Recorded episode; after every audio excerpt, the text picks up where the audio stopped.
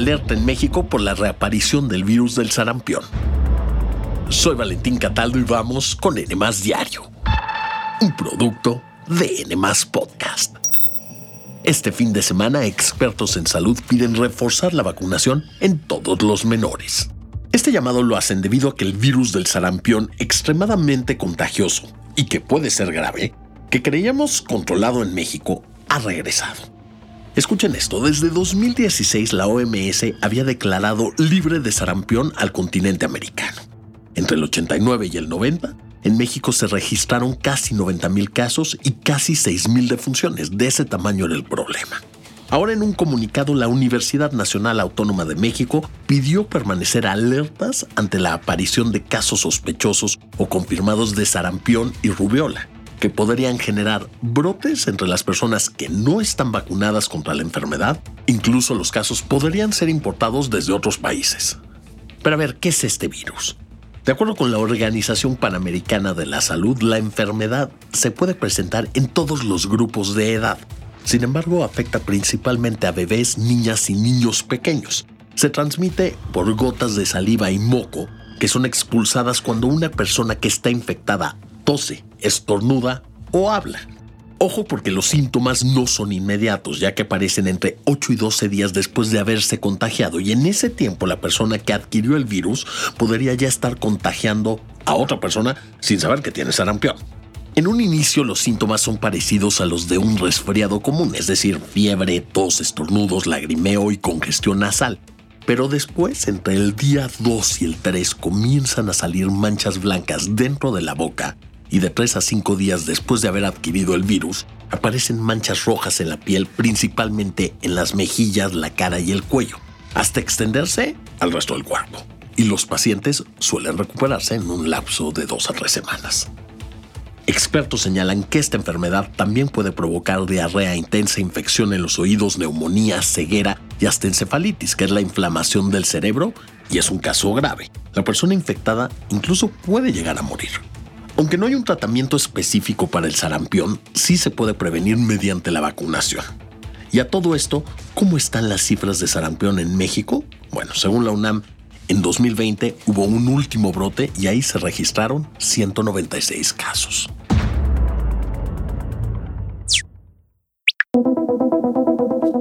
Y se calientan los ánimos en la política estadounidense. ¿Por qué? Resulta que esta semana se dio a conocer el informe elaborado por el fiscal especial Robert Hur sobre los documentos clasificados encontrados en la casa del presidente Biden en enero de 2023. Cabe aclarar que estos documentos, que él retiró de su oficina cuando fue vicepresidente con el entonces presidente Barack Obama entre 2009 y 2017, no debía retirarlos de su oficina. Recordemos que justamente hace poco más de un año, agentes del FBI encontraron documentos clasificados en su oficina personal y en su casa, la cual registraron durante más de 12 horas y efectivamente encontraron documentos clasificados, es decir, que son muy sensibles para la seguridad nacional de cuando él fue senador y de cuando fue vicepresidente. El fiscal especial concluyó en su informe de 338 hojas que Biden sí retuvo deliberadamente y compartió documentos clasificados. Estos son básicamente sobre política militar y exterior en Afganistán y cuadernos que el entonces vicepresidente utilizó para escribir reflexiones personales y notas de reuniones. Lo que destaca de las conclusiones de este reporte fue que Robert Hurt destacó el estado mental de Biden, a quien calificó como un hombre viejo, bien intencionado, sí, pero con mala memoria y con facultades disminuidas por la edad. Ante esto, Biden dio un mensaje a la nación. Soy bien intencionado, soy un anciano y sé qué diablos estoy haciendo. El mandatario se molestó cuando daba este mensaje en la Casa Blanca, porque el informe señalaba que él no recordaba la fecha en la que su hijo, Bo, había muerto. Y dijo, ¿cómo diablos el fiscal se atreve a decir esto? Y que incluso cuando le hicieron esa pregunta durante la entrevista que ocurrió en el tiempo de la investigación, pensó, ese dato no es su maldito asunto. Bueno, pero mientras Biden defendía su memoria ante los medios de comunicación, ocurrió algo que llamó la atención de todos. Y eso fue que le hicieron una pregunta sobre el conflicto en Gaza. Y él, al quererse referir al presidente de Egipto, se confundió con el presidente de México. Como saben, al principio, el presidente Sisi de México no quería abrir la puerta para permitir el ingreso de material humanitario. Y aunque el fiscal indicó que no va a presentar cargos en contra de Biden, esto ocurre en un momento muy importante, en medio de la contienda electoral. Por lo que analistas aseguran que esto tiene tintes políticos sumamente perjudiciales para la campaña de reelección de Biden.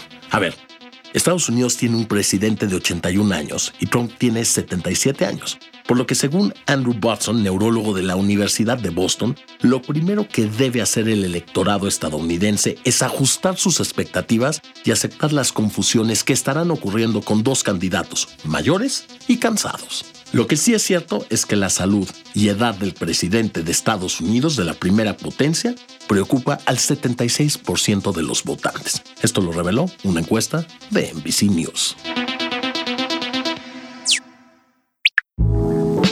Y finalmente llegó el fin de semana. Y si ya están con los preparativos para el 14 de febrero, este domingo 11 pueden sacarle brillo a la pista del Zócalo con el concierto Baila con tu amor, donde se presentará la Sonora Santanera que tocará con orquesta sinfónica y escuchen, se le declarará como patrimonio vivo de la Ciudad de México. Y para los amantes del Super Bowl, preparen las alitas, porque este domingo los jefes de Kansas City y los 49 de San Francisco se disputarán el trofeo Vince Lombardi de la NFL. Recuerden que a partir de las 5 por el 5, con tu DN podrán ver toda la transmisión. Y vámonos con los resultados de las encuestas de esta semana, ya que más del 30% de ustedes dijo que solo asistirá a los partidos del Mundial de 2026 que se lleven a cabo en México y que mucho dependerá del costo. Mientras que más del 70% dijo que Taylor Swift sí es famosa, pero no es la mejor de esta generación. Esto después de que arrasara en los Grammy. Saludamos con muchísimo gusto a Sara Magali Rojas y a King Scarlett y recuerden que siempre los leemos y agradecemos que nos escuchen diario. Oigan y díganme una cosa, ¿ustedes quién creen que se lleve este Super Bowl? Por favor contesten nuestra encuesta en la sección de comentarios. Oigan, y esto fue todo por hoy. Espero que tengan un gran fin de semana y no olviden seguirnos y activar la campanita de notificaciones. Nos escuchamos en el próximo episodio de N Diario, un producto de N Podcast.